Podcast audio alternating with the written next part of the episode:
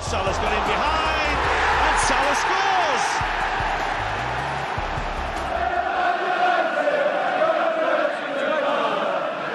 Gomez punches it clear. Trippier again can deliver. And he does. Son's there. And he's won it.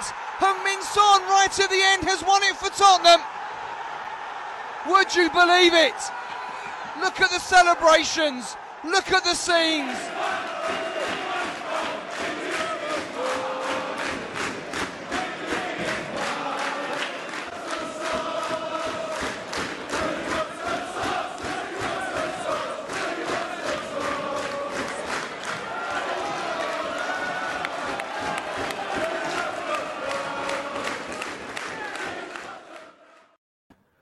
Olá, sejam bem-vindos ao Fever Pitch versão de Espanha. Estamos com o João Queiroz. O Campeonato Espanhol vai para a quarta jornada e acontece exatamente hoje o arranque da quarta jornada. Não é um acerto de calendário, como já ouvi por aí. O que acontece aqui é o avançar do calendário. Vai passar da terceira jornada, que acabou neste fim de semana, e começa nesta terça-feira com a quarta jornada. O que quer dizer que, por exemplo, a Real Sociedade vai fazer o seu quarto jogo, enquanto há equipas que ainda só têm um jogo. Uh, isto ao mesmo tempo em que estamos numa semana de um, decisões europeias, com o Granada uh, a ter que ir de, uh, defender o seu futuro na, na, Liga Europa na Suécia, com o Malmo, e também a semana de sorteio de Liga dos Campeões e de Liga Europa já na sexta-feira. Mas vamos nos focar no Campeonato Espanhol e vamos, acima de tudo, vamos ficar nos, nos três principais clubes porque os resultados deste fim de semana acabaram por mostrar um, o mesmo, a mesma sorte para todos os clubes, mas de contextos completamente diferentes. E para isso o João Queiroz vai explicar uh, melhor os três casos uh, diferentes. Só lembrar que o Real Madrid continua aquele filme interno entre VAR e penaltis para decidir a sua sorte, ganha com uh, muita dificuldade em Sevilha ao Betis. O Barcelona, em grande crise, ganha calmamente ao Villarreal por 4-0, portanto há crises bem piores. E o Atlético Madrid é a grande uh, surpresa desta jornada. Não é surpresa não tanto pela vitória, mas pelo que jogou, pelo aquilo que produziu João Félix e pela entrada triunfante de Luís Soares. Começo por aqui. João Queiroz, bom dia, bem-vindo ao Fever Pitch. O Atlético Madrid é candidato ao título em Espanha ou ainda é muito cedo para avaliarmos esta, este arranque? Viva João, uh, acho que ainda é cedo, acho que ainda é prematuro, de qualquer das formas, tem plantel para isso e, e muito mais, uh, muita qualidade e uma, uma exibição que não deixa margem para dúvidas. 6 a 1 ao Granada, que era líder até então. Uh, acho que o Atlético de Madrid demonstrou que tem imensas soluções, sobretudo do meio campo para a frente, desde logo na linha média, com o Coque, com o Thomas, com o Saúl, enfim, com o Correia depois eh, o João Félix, o Soares, o Diego Costa, eh, são muitas as soluções que o Diego Pablo Simeone tem ao seu dispor e acredito que este ano o Atlético de Madrid é que há que contextualizar também as coisas. O Atlético de Madrid o ano passado contratou muito, contratou bem, sobretudo o João Félix e o, e o Llorente, mas também, eh, por exemplo, o Renan Lodi, o Kirian Trippier, mas eh, tinha havido uma sangria de jogadores, tinha saído o Godin, eh, tinha saído o Lucas Hernandes, tinha saído o Rodri para o Manchester City. Este ano há aqui uma continuidade. É verdade que entra Soares, é verdade que sai Morata, mas, lá, no, no meio de tudo isto é a saída de um avançado e a entrada de outro. Portanto, há aqui uma continuidade e acho que Simeone poderá dar continuidade ao seu trabalho e dando essa, havendo essa estabilidade, evidentemente que o Atlético Madrid uh, terá uma palavra a dizer. Estou curioso para, para acompanhar os próximos desafios do, do Atlético Madrid. Uh, é verdade que agora uh, terá um, um, adversário que, que, vem da segunda divisão. Não será, se calhar, o teste mais. não será o teste ideal para, para continuar a aferir o Atlético Madrid.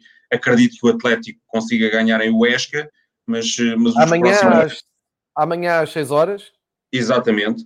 Mas os próximos jogos eh, acho que vão ser uh, jogos muito bons de acompanhar de um Atlético de Madrid que tem fartura na frente. Tem fartura na frente, uh, desde logo, é porque tem uh, jogadores com, com uma capacidade de improvisação e de finalização absolutamente acima da média.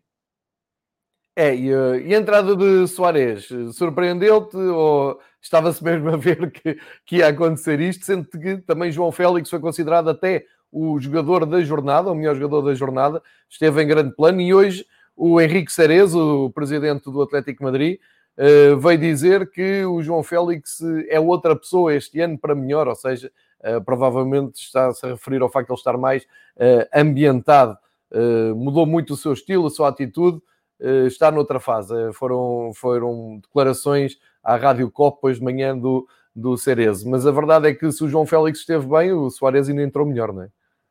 Pois, o que é facto é que há sempre um período de adaptação, uma nova realidade, um novo clube, uh, novo idioma, nova cidade, era tudo novo para, para o João Félix. Uh, ele teve esse período de, de maturação e agora, evidentemente, que começa a demonstrar todas as suas capacidades e todos os seus recursos, que são muitos do ponto de vista técnico, pintou completamente a manta no jogo frente ao Granada. Uma assistência, uma grande penalidade ganha, um golo, uh, saiu aos 71 minutos, entrou o Soares.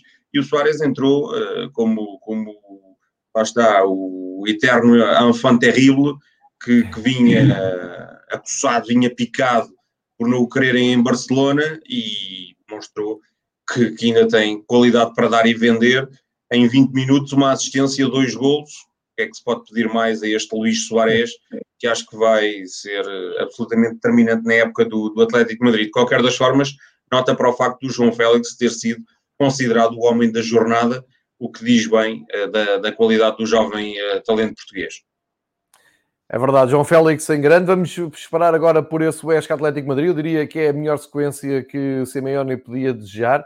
Uh, ir ao Huesca uh, à partida uh, é um jogo muito apetecível para o Atlético Madrid continuar a mostrar esta estranha veia goleadora vinda do Atlético Madrid de Simeone, ou seja, é realmente o mundo ao contrário. Ehm, o Soares largou o Barcelona, largou o Barcelona numa altura em que o Messi continua a demonstrar todo o seu descontentamento com a atualidade e com a direção do, do Barcelona. A verdade é que a bola rolou no Camp Nou, mas o, da crise do Barcelona eh, ficou tudo de fora, não é? À meia hora o Barcelona tinha o jogo com o Villarreal completamente decidido, ganhou por 4-0, o Messi marcou e eh, esperava-se mais do Villarreal do Unai Emery, mas a verdade é que o Barcelona também deu ali um sinal de que uma coisa é política, outra coisa é futebol e estamos cá para o que der e vier e há que contar com o Barcelona, sempre, não é? Pois, e foi um Barcelona muito menos uh, dependente de Messi. Foi um Barcelona muito coletivo, uh, gostei particularmente uh, do, do Coutinho. O Coutinho, no último jogo oficial do Barcelona, tinha marcado dois golos ao Barcelona. Imagine-se, um jogador emprestado Exatamente. do Barcelona tinha, tinha marcado dois golos ao Barcelona, naqueles tais quartos de final fatídicos no Estádio da Luz, frente ao Bayern de Munique, nos tais 8-2. Um, um, Barcelona que, no seu global, demonstrou tudo, tudo aquilo que se espera de um candidato ao título, eh, uma equipa pressionante, uma equipa agressiva do ponto de vista ofensivo, que circulou rapidamente a bola, aproveitou uma fragilidade que foi eh, o lado direito da defensiva do Villarreal para, para criar Uh, muitas situações, chegou ao 4-0 na, na, primeira parte e depois acabou por gerir uh, no segundo tempo. Parece-me que ao Barcelona, com a saída de Soares, faltam nove e acho que os jornais da Catalunha tem aqui algum problema em definir nove, porque hoje é capa do Sport uh, Depay o 9 que se aguarda, quer dizer, o Depay é tudo menos o 9, atenção, acho que nunca, nunca apreciaram muito ou nunca tiveram muito atentos à, à carreira do, do Memphis Depay. Uh, acho que o Barcelona vai precisar mesmo de um 9, um 9 que marque golos, até porque uh, o plantel é curto, já saíram Rakitic, já saíram Vidal, já saiu Soares, Fala-se de que uh, Todibo, um Titi, Brett White, uh, Rafinha, uh, Ricky Puig continuam a não entrar nas contas do, do Ronald Koeman. Uh, portanto, esta semana acho que vai ser muito produtiva em termos de entradas e saídas no, no Barcelona, porque o plantel, apesar de ter dado garantias e, e, o Barcelona ter feito uma, uma exibição muito satisfatória, acho que é curto para enfrentar tudo aquilo que, que o Barcelona tem pela frente. O Barcelona vem de uma época em que não ganhou nada e não pode ficar, depois de 12 anos consecutivos, sempre a ganhar qualquer coisinha, não pode ficar novamente em branco. E este ano tem campeonato, tem taça, tem a, a tal super taça que se disputa naqueles moldes um bocadinho estranhos, eh, tem a Liga dos Campeões e, e estou em crer que eh, o Ronald Koeman vai exigir eh, jogadores nesta, nesta última semana de, de mercado para, para fazer face a todas as exigências e responsabilidades que o Barça tem pela frente. Eu vou partilhar aqui a capa que tu, que tu falavas do. Não sei se concordas que isto quer dizer. Depay, o 9 que o Kuman quer, acho que não é bem assim. não, para já tenho muitas dúvidas. Cá está a capa. Uh, o Ansu Fati lá em cima e depois aqui o Depay, o 9 que uh, quer Kuman. O técnico insiste em ter um, um, avançado centro para dar uma alternativa ao ataque. Uh, e o resto do, do, mercado para o Sport de Barcelona é o Serginho Dest, que é falado já há vários dias. Um, Fala-se também aqui do interesse do Porto Ricky Puig, que está a tentar por empréstimo, e um, a tentativa de recuperar o Eric Garcia ao uh, City. São, são os temas que o Sport costuma estar bem informado sobre o que é que hum, acontece em Camp Nou, uh, destaca aqui no, no, no Barcelona. Eu, eu, estou perfeitamente de acordo contigo, não, não, não faz sentido nenhum. Eu, eu, acho que o Barcelona está completamente descontrolado e desorientado em termos de, de mercado. Uh, e quer dizer, precisa de um avançado. Eu tenho um nome bom, assim, ocorre-me assim um nome, deixa-me lá ver, Luís Soares. Era bom avançado. Exatamente. Era, era, era, um bom avançado, não era, sei. Encaixava bem. Sim, era. Dá-se bem com o Messi, uh, jogam bem, os dois entendem-se bem no, no campo. Uh, eu poderia buscar esse Não, vamos ver, o Depay é um, é um, um extremo que vem para dentro, ou até um 10, com muito golo. Uh, portanto, Verdade. utilizando quer as faixas, quer o corredor central. Agora, pela sua mobilidade e pelas suas características, nunca será um 9, nem lhe peçam para, para ser um 9. Se calhar a claro. ideia é colocá-lo a 9 e até uh, seria surpreendente vermos o Depay a 9 e a coisa resultar. Mas acho que está longe de ser um 9 puro, como, como era o Soares, por exemplo. Sim, verdade. Vamos ver o que é que vai sair dali. Dá-me ideia que aconteça o que acontecer, o Barcelona não vai ficar mais forte que aquilo que estava quando perdeu por 8-2 com o Bayern de Munique. Mas vamos ver como é que isto corre. Uh, Deixa-me só recuperar o próximo jogo do Barcelona. É, é fora, é em Vigo. Jogo difícil para, para, para o Barcelona. O Celta costuma fazer a vida negra ao Barcelona. Isto está marcado para quinta-feira, dia 1 às 8h30. Portanto, aí o já Celta, vamos.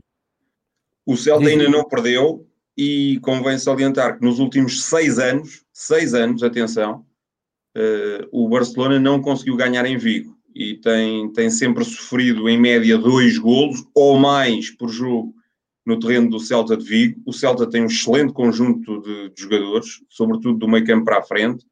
Tem o, o Emre Mor renovado, o Brais Mendes, o Aspas, obviamente, uh, o Denis Soares, portanto, um conjunto. O Nolito renovado. Forte. O Nolito, exatamente, e portanto um, vai ser difícil. O Barça, a última vez que ganhou em Vigo, foi em 2013, 2014, ganhou por um zero com um gol de Jeremy Mathieu. Olha, estás a ver? Uh, então isto já, já, já abre o apetite para o jogo.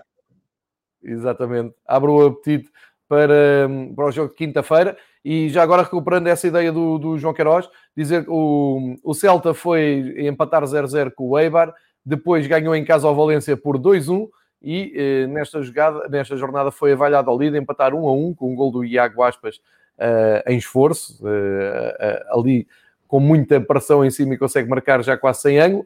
O Celta de Vigo soma, uh, por isso, 5 pontos. Está a um ponto do Real Betis e do Granada, e é como o João diz, tem zero derrotas e, portanto, não se, não, não, não se adivinha nada fácil esta tarefa do, do Barcelona em Vigo. Tempo para falarmos agora do Real Madrid. Real Madrid uh, vai a jogo, foi um, um campo difícil, uh, porque lá mora o Real Betis, que este ano está renovado para muito melhor, a jogar bom futebol, a jogar um futebol entusiasmante, vinha de duas vitórias, uh, recuperou o William Carvalho, que voltou a marcar nesta jornada, e o Real Madrid vinha de um uh, pálido empate em San Sebastián, 0-0, e agora tinha este desafio bem difícil. Ora, o Real Madrid ganha no fim como penalti, VAR, Sérgio Ramos esta trilogia uh, mantém-se, já vem na época passada, uh, está a dar muito que falar em Espanha, como sempre, uh, mas sinceramente, não pareceu que o Real Madrid merecesse ganhar este jogo, João. Foi uma, uma exibição muito pálida do, do Real Madrid, à, à, semelhança do que aconteceu em San Sebastián. Parece-me que o Real Madrid, com a mesma receita de 2019-2020, vai ter muitas dificuldades em ganhar. Eh, até à espera porque... do penalti do, do Sérgio pois, Ramos. É? Até porque uh, há aqui uma, uma situação incompreensível. Estão a sair jogadores do Real Madrid. O Rames foi para o Everton, o Bale foi para o Tottenham. Fala-se que o Jovic e o Mariano Dias eh, ainda vão sair até ao final do, do mercado. Mas isto não entra ninguém. Parece que o Florentino Pérez está, está sobretudo interessado uh, na renovação do mítico Santiago Bernabéu. O estádio vai ficar muito apelativo, muito bonito, muito funcional eh, vai ser um dos eh, mecanismos que o Real Madrid eh, encontra para gerar receitas, porque ali vai realizar muitos, muitos eventos, muitos congressos, vai atrair muitas empresas, mas é necessário também pensar na vertente esportiva, na sua equipa.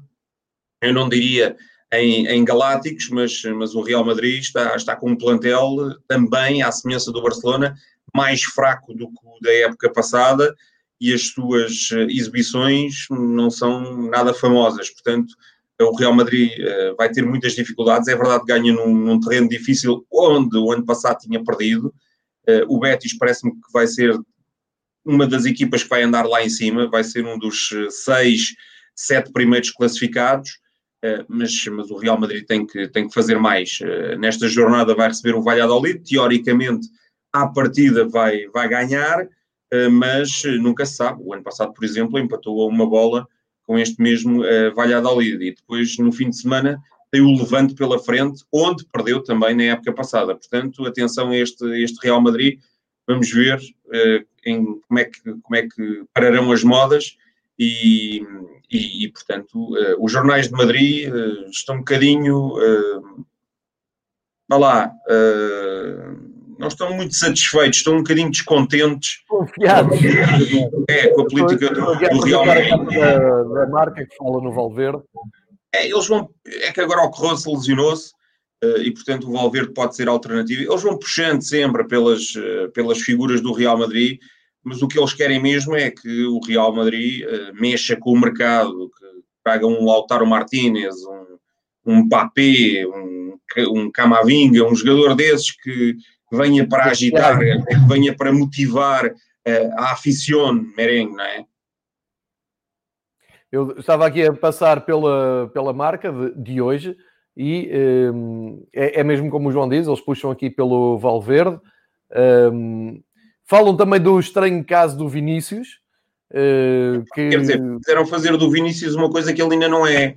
O Vinícius tem muita, tem muita potencialidade, Uh, mas uh, quer dizer, cada vez que tem uma oportunidade, uh, vacila.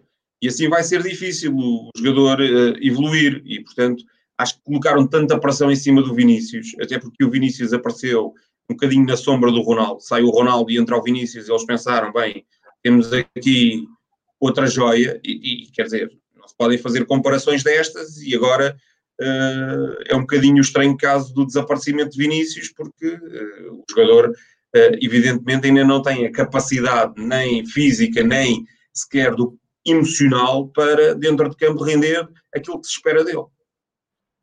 É isso mesmo.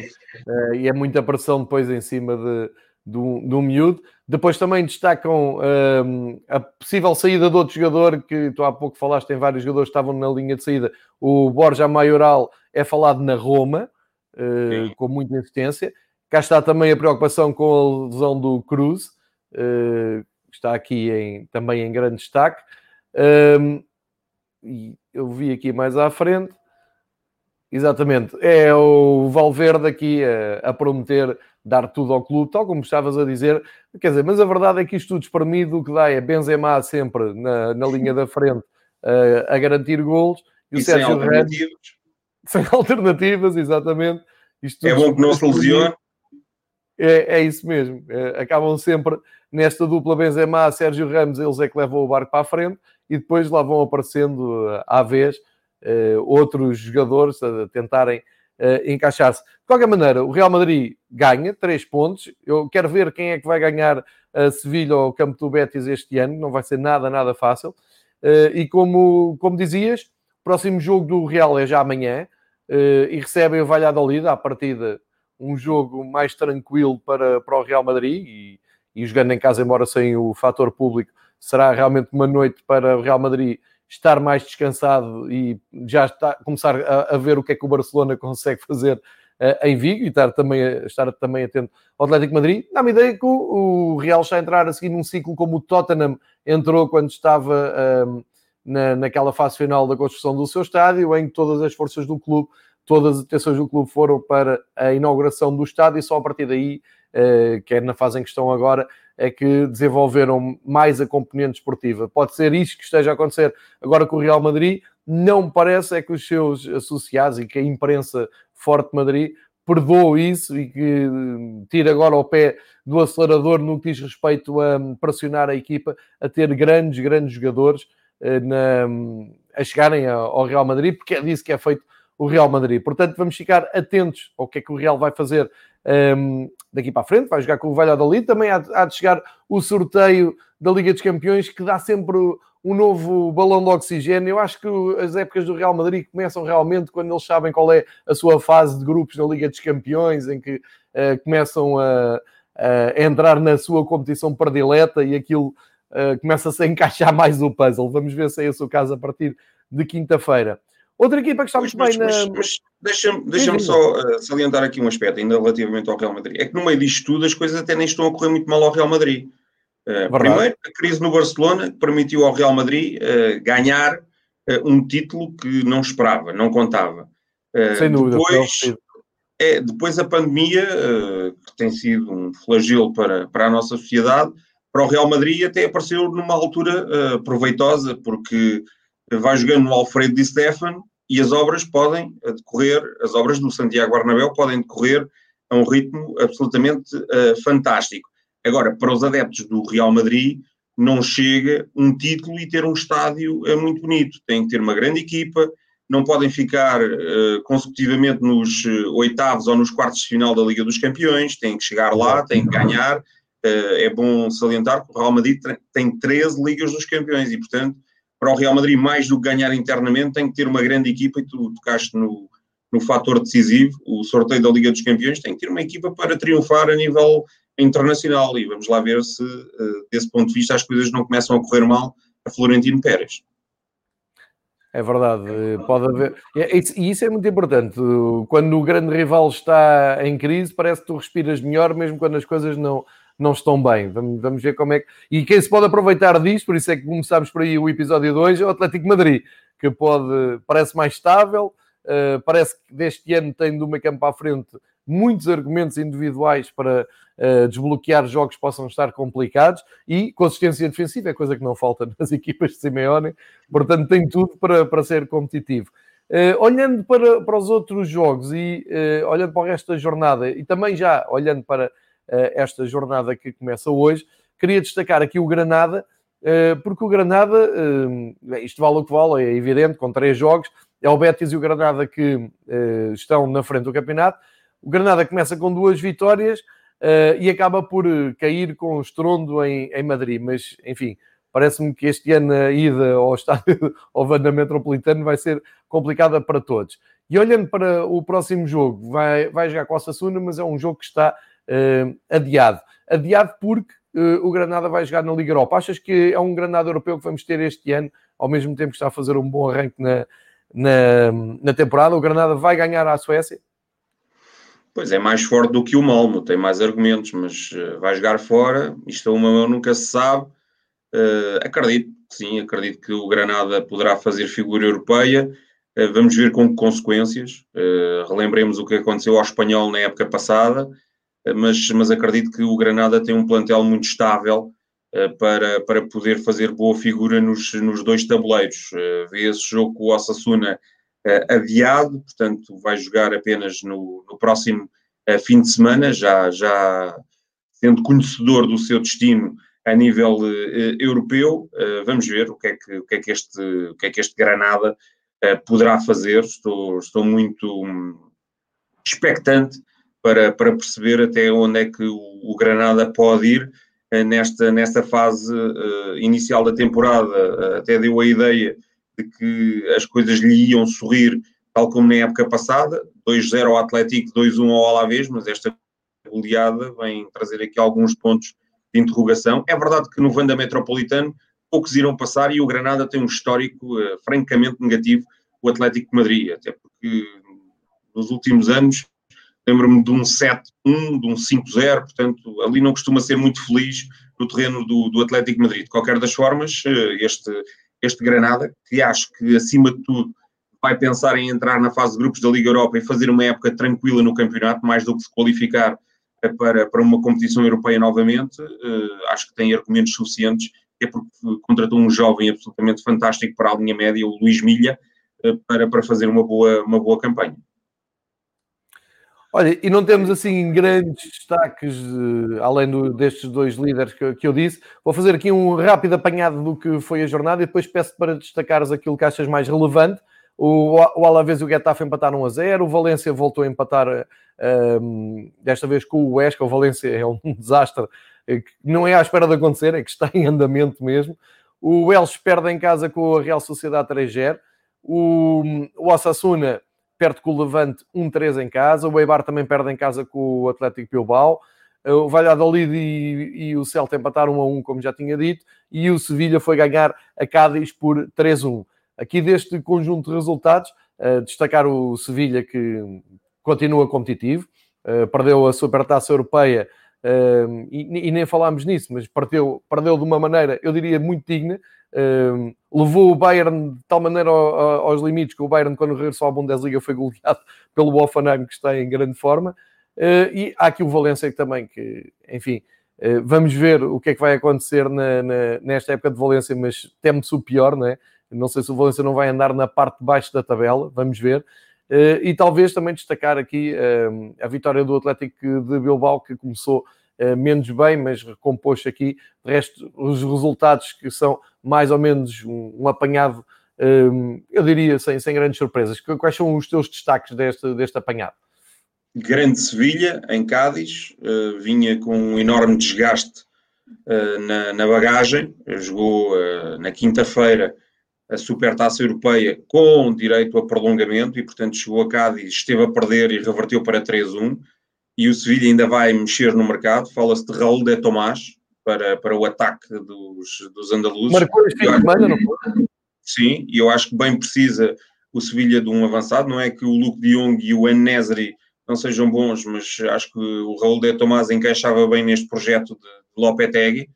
Uh, o Valência o Valência é um martírio para os adeptos Che verem o seu clube. Uh, deve ser com uma amargura que vem o Valência. O Valência viu-se e desejou-se para empatar com o Huesca. É verdade que esteve a ganhar, mas é um empate muito, muito sofrido. E depois há aqui três equipas que eu sinceramente acho que uh, ou vão ao mercado ou então vão ter muitas dificuldades para sair lá, lá do fundo. O Alavés, o Elche e o Eibar. Uh, o Alavés e o Eibar, duas equipas bascas que têm vindo conseguir, mais o Eibar até do que o Alavés, conseguir fazer alguma figura na, na, na Primeira Liga Espanhola, mas, mas o, Elche, o Elche joga com, com os jogadores que subiram de divisão, portanto é um plantel construído uh, e nem sequer estava construído para subir. Portanto, é um plantel de, claramente de equipa de segunda divisão, vai ter que reforçar, porque senão vamos ter mais do mesmo todas as semanas. Eh, Elche 0, Real Sociedade 3, foi um amasso. Quem, quem teve a oportunidade de ver o jogo foram três, não fosse o guarda-redes do Elche, o Edgar Badia, uh, poderiam ter sido seis ou sete, e a Real Sociedade, é bom recordar que uh, empatou em Valladolid com muitas dificuldades e não, não passou do nulo frente ao Real Madrid. Portanto, o que é facto é que uh, a equipa do, do Elche vai ter que ter uh, aqui um, um upgrade para, para conseguir o seu objetivo, que é, que é a manutenção. Depois deixa-me destacar aqui o Osasuna Levante, que foi um jogo muito interessante, com muitas oportunidades. O Levante fez o seu segundo jogo e o seu segundo jogo, curiosamente, fora de casa. Uh, jogou tão bem como em Valência do ponto de vista ofensivo, mas conseguiu corrigir os erros que tinha cometido em termos defensivos. E daí este 3-1, parece-me que o Levante vai, vai fazer figura nesta, nesta competição. Vamos ver, acompanhar com, com enorme expectativa o Sevilha-Levante desta, desta jornada. Certíssimo, fica o apanhado feito da, desta jornada, como disse o João. Eu vou já aqui mudar uh, para vermos a classificação absolutamente simbólica, não é? Uh, só o destaque do Betis e o Granada, apesar das derrotas, continuam a comandar. Isto tem tudo a ver também com o número de jogos das equipas, está muito desequilibrado. Até acertar o calendário, isto, a classificação em Espanha vai andar, eu diria, um bocado à inglesa, com, com jogos muito desencontrados. E o destaque também para o Elche, como o João estava a dizer, apesar de, de, apenas um jogo, deixou aqui indicações preocupantes. O Alavés tem três jogos e só tem um ponto. Eh, tal como o Eibar, e portanto são equipas que têm, vão ter que melhorar e vão ter que, precisamente em casa, tentar recuperar esse tempo perdido. E já agora. E bem na, na, classificação, se pudermos ver novamente, eh, João, sim, sim. Uh, há ali um dado curioso uh, que, é, que é o facto de o Atlético, o Barcelona e o Real Madrid já estarem na primeira metade da tabela, mesmo com, com tantos jogos em atraso, e o próprio Sevilha estar ali à entrada da primeira metade da tabela, sendo que o Atlético e o Barcelona são as equipas que têm maior diferença entre golos marcados é. e sofridos. Portanto, uh, diz bem também, uh, rapidamente vão chegar lá acima, mesmo com jogos em atraso. É, é uma corrida de trás para a frente, mas uh, não estão a pedir licença a ninguém para se chegar lá acima, sendo que o Real Madrid, nesse sentido, já leva um jogo a mais e como tinha ali um empate, até pode ser surpreendido e pode ser ultrapassado por esse trio que tu, tu disseste.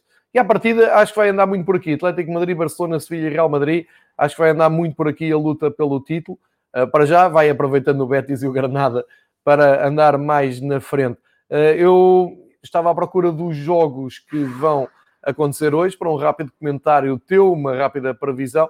Vamos ter já a nova jornada a, arrancar hoje. Já temos aqui os jogos desta, desta jornada. Recordar só que o Granada, ao Sassuna, é adiado devido ao facto do Granada estar a caminho da Suécia para jogar com o Malmo o seu apuramento para a fase de grupos, inédito apuramento para a fase de grupos da Liga Europa. Uh, começa hoje a jornada com o Real Sociedade Valência.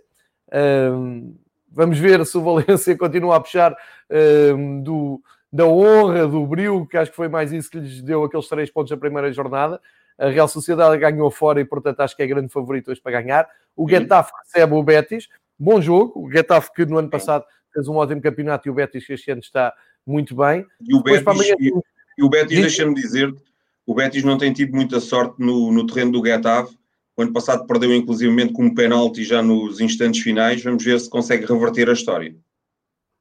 Certíssimo. Mas um bom jogo para seguirmos. Às 8h30 de uh, Portugal, de Lisboa, Portugal Continental, um jogo na, que deve ser transmitido pela, pelos canais da Eleven Sports em Portugal.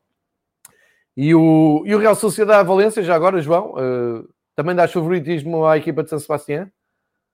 Sim, sim, claramente. Acho que, prevalecendo a lógica, vai ganhar a Real Sociedade. O Valência está muito aquém daquilo que, que se espera, não é? O ano passado perdeu por 3-0, uh, salvo erro, no terreno da Real Sociedade e acho que este ano uh, não, não será idêntico, mas a Real Sociedade tem argumentos mais do que suficientes para levar a melhor sobre este Valência. Uh, para amanhã temos quatro jogos, dois a começarem às uh, seis da tarde de Portugal Continental. Vila Real uh, Alavés e o ESC Atlético Madrid. Já falámos aqui desta deslocação do Atlético Madrid. Uh, vamos ver se se confirma esta boa forma. No Vila Real Alavés é uma boa oportunidade para o Nayamari se redimir da fraca exibição em Campo Nono. Tem um grande plantel, só que ainda não mostrou nada em termos futebolísticos. Duas eh, exibições eh, em casa pálidas, numa empatou com o Huesca, noutra ganhou, mas viu-se e desejou-se ao Eibar, e em Barcelona foi completamente cilindrado frente a um frágil Alavés, acho que tem uh, argumentos válidos para ganhar, mas nunca se sabe. O Atlético Madrid vai ao Huesca, é um terreno simpático, uh, dimensões muito pequeninas, mas uh, acredito que o Atlético Madrid, com a embalagem da, da goleada, poderá triunfar, até porque no histórico as duas equipas encontraram-se duas vezes na Primeira Liga Espanhola, nas duas o Atlético ganhou por 3-0, ganhou em casa, ganhou no Alcoraz também por, por idêntico resultado. A ver, vamos, o que é que conseguirá fazer amanhã. Mais tarde, às 8h30, o Eibar recebe o Elche. Aqui dá-me ideia que o Eibar pode somar três pontos valiosos, não é? Sim, sim. É jogo entre duas das piores equipas da Liga. Eh, acho que prevalecerá o fator casa e ainda o facto do Eibar ter mais experiência competitiva na primeira divisão. Exatamente. O Real Madrid, uh, Valladolid já falámos e começa às 8h30. Oportunidade ótima para o Real Madrid Uh, somar três pontos. Uh, curiosamente, aqui num comentário, isto é da, este quadro é da, da conta oficial da La Liga no Twitter, e há aqui um, um adepto do Barcelona que responde: Madrid Valladolid, então esta jornada ao VAR estará com serviços mínimos. é muito isto que se passa em Espanha nesta altura. Depois, para quinta-feira, uh, mais três jogos. O Sevilha recebe o Levante às seis da tarde e também o Atlético de Bilbao recebe o Cádiz. Uh, favoritismo total para as equipas da casa, sendo que o Sevilha uh, está a passar uma ótima fase e o Atlético foi ganhar fora e agora poderá fazer mais três pontos contra uma equipa que vem da segunda divisão também. É, o, o Atlético uh, acredito que poderá vencer este Cádiz, tem, tem muito melhor plantel, tem muito melhores argumentos, joga na Catedral, vem de uma vitória, o Cádiz ainda está numa fase de adaptação, mas em Bilbao uh, ainda, ainda, ainda vivem alguns adeptos do, do Atlético atormentados por uma eliminatória da Copa em 91, em que o Cádiz foi, foi ao terreno, ao velhinho Samamés, eliminar o Atlético com um gol de Dertícia. Uh, portanto, uh, algum respeito pelo Cádiz, pelas bandas de, de Bilbao, o Sevilha acho que é amplamente favorito. Anda aqui numa roda viva, um calendário muito, muito apertado, mas uh, nos últimos tempos tem, tem conseguido triunfar com, com alguma facilidade sobre, sobre o Levante. Há aqui algumas goleadas até pelo meio. Uh, Recordo-me há dois anos, ganhou uh, no terreno do Levante por 6-2, ganhou em casa por, por 5-0. a ver, vamos, o que, é que, o que é que poderá suceder, mas, mas acredito que o Sevilha, sendo mais forte e sendo, do meu ponto de vista, um dos candidatos ao top 4, vai, vai levar de vencido o Levante. Com dificuldade, é certo, mas eh, vai, vai ganhar ao Levante. Maravilhosa essa, essa tua, maravilhosa essa tua memória do Cádiz eh, nos anos 90 a eliminar o, o Bilbao. Isso, isso mostra bem uh, o poder dessa memória magnífica. O Celta de Vigo e o Barcelona, como já dissemos há pouco, fecha a jornada, como é hábito em Espanha, um grande jogo para fechar uh, a jornada. E, um, e agora Uh, Vão-me desculpar aqui o, a overdose de informação e de, de agenda e de, de, jogos, mas a verdade é que entre este, esta gravação de, de hoje e a próxima uh, vai acontecer outra jornada, a La Liga está imparável, e no fim de semana queria vos deixar aqui o, os dados de jogos que estão marcados para um, sábado e domingo, sendo que no domingo termina às 8 da noite com Barcelona-Sevilha, e aqui sim já vamos ter um, uma prova de fogo tanto para o Barcelona como para o Sevilha, se bem que o Sevilha já, já teve este jogo com, com o Bayern de Munique, mas para o Barcelona será uh, um teste de, de, fogo. Depois, ainda no domingo, temos Cádiz, Granada, Levante, Real Madrid, deslocação, mais uma deslocação para o Real Madrid complicada. Alavés recebe o Atlético e o Osasuna recebe o Celta de Vigo. No sábado, Valência com o Betis, grande jogo também em perspectiva. Isto para ver também se o Valência se levanta e se, se o Betis mantém a, a boa forma. O Elche e o Esca num, num jogo que de três pontos preciosos, seja para quem for, equipas de, das mais fracas da, da La Liga. A Real Sociedade recebe o Getafe, o Atlético Madrid recebe o Villarreal. Cá está outra saída do Ney Emery, depois de Barcelona vai a Madrid. E um, o Valladolid e Eibar. Ou seja, nós estamos numa fase inicial da, da La Liga em que uh, estão a avançar muito pressa no, no, calendário, talvez depois para tirar alguma carga nas semanas mais decisivas. E isto, sabendo que vêm aí seleções e que vem aí uh, o calendário europeu, da, tanto da, da, Liga dos Campeões como da Liga Europa, e que isto vai apertar muito mesmo. não sei se isto poderá ter influência ou não. Eu vejo a coisa assim. Acho que se alguma coisa correr mal aos quatro candidatos, e estou aqui a incluir o Sevilha, depois vão ter para a frente mais calma, mais tranquilidade num, num, calendário muito apertado. Eu vejo assim as coisas, não sei se estou a pensar bem ou não, mas a verdade é que está tudo muito embrulhado. Uh, e João, quem sair desta, eu diria, deste sprint, deste prémio de montanha agora, uh, destas poucas jornadas na frente, ganha aqui uma certa tranquilidade para depois poder gerir o resto da época. É? Sim, até porque teremos a, a, paragem para as seleções, como tu salientaste, uh, portanto, 15 dias de entregue, mas depois regressa tudo uh, com, com o Sevilha, uh, com, ou melhor, com o Celta a receber o Atlético Madrid, com o Getafe a receber o Barcelona e logo na semana a seguir ao Barcelona Real Madrid. Portanto, Exato. É, isto vai, vai, vai ser uh, excessivamente uh, apertado. Acredito que no final do mês de outubro, não teremos longe disso a coisa encaminhada para, para quem estiver na frente, mas com sete, oito jornadas disputadas no final de, de outubro, ganha-se aqui um bocadinho do, do terreno que uh, se perdeu no início, não é? Uh, não se jogou em agosto e no início de setembro, acho que se, se, acaba por recuperar e depois fazer, lá está, essa tal gestão, é para que os clubes possam uh, diversificar as suas opções, possam estabilizar entre campeonato, competições europeias, depois no início do ano teremos o início, teremos a Supertaça, teremos o começo da, da Copa do Rei, portanto vai ser, vai ser muito interessante de, de acompanhar esta, esta época. Certíssimo. Uh, Deixa-me só destacar aqui a presença do Tactical Super Sub nos uh, comentários. Ele já tinha aqui destacado o facto do Ansu Fati uh, já marcou mais gols pela equipa do Barcelona do que Azar, Jovic e Vinícius Júnior juntos no Real Madrid. É, o, Barcelona o, Azar, o Azar este ano vai sofrer muita cobrança. é porque se o Jovic está de malas feitas e o Vinícius ainda tem aqui alguma desculpa pela sua juventude. O Azar esteve praticamente toda a época passada lesionado e este ano eh, já não começou bem, já sofreu contestação, até porque esteve no estágio da seleção da, da Bélgica mais tempo do que era eh, previsto e isso não caiu bem nas hostes madrilenas e acho que o Azar ou começa a jogar ou então vai começar a ser complicado para, para o extraordinário médio uh, belga. O Fati é uma estrela, uma estrela emergente, já se estreou pela seleção espanhola, eh, teve um início de campeonato absolutamente fantástico. Uh, não percebi muito bem como não foi considerado o melhor jogador em campo. Uh, isso pertenceu ao Jordi Alba. Qualquer das formas, Fati, até porque marca dois gols e ganha uma grande penalidade. portanto, acredito que, que o Fati tem tudo para fazer uma época dentro daquilo que prometeu em 2019-2020. E temos aqui mais uma curiosidade que, que o Tactical Super Sub está a partilhar connosco, é uh, o jogador mais em destaque para ele é o Iago Aspas, participou em 100% dos gols do Celta. Aliás, marcou todos os gols da equipa na Liga.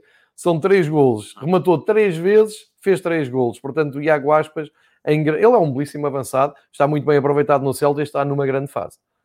Está, ele, ele joga inclusivamente com, com enorme coração pelo Celta, porque ele é de uma localidade ali perto de, de, de Vigo, é um jogador absolutamente extraordinário, é a grande estrela do, do Celta. O Celta saiu aspas, eh, e esta estatística é importante, porque saiu aspas muito dificilmente consegue eh, marcar golos e ganhar jogos, e, e o aspas passou por algumas fases de lesão, e o Celta viu-se e desejou-se nessas fases para, para pontuar, e aqui é a realidade. tem, tem participação nos, nos três golos que, que o Celta marcou, um bocadinho à semelhança do que acontece com o Gerardo Moreno no, no Villarreal, do que acontece com o Kike Garcia no, no Eibar. De qualquer das formas, o Aspas, uh, o Aspas é uma instituição em, em Vigo e eu uh, acredito que ele, por muito esforço que alguns clubes façam, até pela sua idade, já não vai sair de Vigo, vai mesmo terminar a sua carreira ao mais alto nível no Celta. Sim, e acaba bem, porque está, como eu disse, está bem, está bem aproveitado, está a jogar bem, está a ser um, uma das figuras deste arranque do, do campeonato uh, e vai receber o Barcelona. Vamos ver o que é que acontece. Obrigado pelos, pelos comentários, pelo, também pelo acréscimo de, de, dados que estão aqui a dar, que nós comentamos. João, para finalizar, não sei se queres deixar aqui uh, algum destaque que não tenha sido falado ou algum conselho em relação ao que vem aí da, da La Liga e do futebol espanhol. Olha, é curiosa esta imagem que tu, tu colocas aqui, uh, a palavra sonho com, com, o Messi de costas, uh, praticamente para, para, lá está, para, para o Dream, que, que uh, o, o, o, Messi, parece-me que em janeiro vamos ter novidades acerca do, do seu futuro, mas por tudo aquilo que ele tem vindo a publicar, e, e, por todas as divergências que ele tem tido com a direção uh, do, do, Barcelona, ou muda muita coisa na Catalunha, ou, ou teremos Messi uh, definitivamente fora do, do Barcelona. Para, para já parece-me que é um Barcelona, e isso é bom, acho que para a competição e até para o próprio clube, é um Barcelona que não está tão dependente de Messi. Claro que o Messi é um grande jogador, claro que o Messi faz a diferença, mas foi um Barcelona mais, mais coletivo, não tivemos aquelas eh, arrancadas do Messi de vir pegar a bola no meio campo e, e, resolver sozinho. Não, houve ali mais coletivo, houve mais Coutinho, houve mais Fati. Diga-se, em abono da verdade, que o Griezmann passou completamente ao lado do jogo. O Barcelona ganha 4-0 e o Griezmann, parece que o Barcelona jogou sem o Griezmann. Ele esteve lá, mas uh, parece que não esteve. Uh, mas, uh, acima de tudo, dá-me a ideia que este campeonato e esta jornada foi bem elucidativa disso mesmo, vai ser um dos campeonatos mais ricos e mais competitivos dos últimos anos. É que o Barça uh, tem vindo a dominar, o Real Madrid nos anos em que ganhou, ganhou com larga vantagem, e parece-me que este ano vamos ter, para além de Barça e Real Madrid, porque as duas equipas baixaram um bocadinho, é certo, mas parece-me que vamos ter o Atlético e o Sevilha muito fortes e a ombrear com esses dois gigantes do futebol espanhol. E são ótimas notícias para quem gosta do futebol espanhol, para quem segue a La Liga e todas as competições de Espanha e quem também segue, inevitavelmente, os clubes espanhóis nas competições europeias. Fica feita a viagem por Espanha de, desta semana. Já sabem que estamos entre a jornada 3 e 4 e vem aí já a 5. Ritmo alucinante na La Liga. O João Queiroz ajudou-nos aqui a contextualizar a competição e os clubes da maneira que eh, estão inseridos eh, na, na, competição, isto é, uns com mais jogos, outros com menos, um uh, ainda com o desafio europeu que é o Granada, vamos também seguir com atenção, e para a semana já trazemos então duas jornadas em cima da La Liga, uh, sorteios da Liga Europa, sorteios da Liga dos Campeões, faremos toda essa uh, leitura, também já o regresso da seleção espanhola no e horizonte. Fecha. E, e mercado, mercado, a fechar, balanço. Portanto, vamos ter aqui grande episódio de hoje, oito dias com o João Queiroz, mais uma vez. João, muito obrigado por estares connosco. Um, resta um bom dia, vê futebol como, como nós e o Fever Pitch regressa amanhã com futebol de inglês. Muito obrigado a todos, bom dia.